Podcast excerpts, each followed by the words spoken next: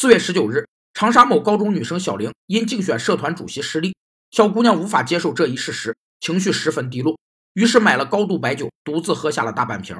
这一时冲动导致重度酒精中毒，呼吸衰竭，被送入急诊重症监护室抢救。